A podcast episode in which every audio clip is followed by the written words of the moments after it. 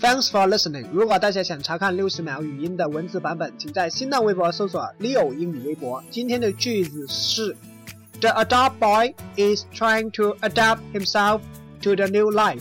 The adult boy is trying to adapt himself to the new life. 那个被收养的男孩在尝试适应新的生活。Adopt 收养、采用有两个意思，而 adapt 是适应的意思。大家有没有看过美剧《闪电侠》呢？这个剧就是写一个 adopt boy 的故事。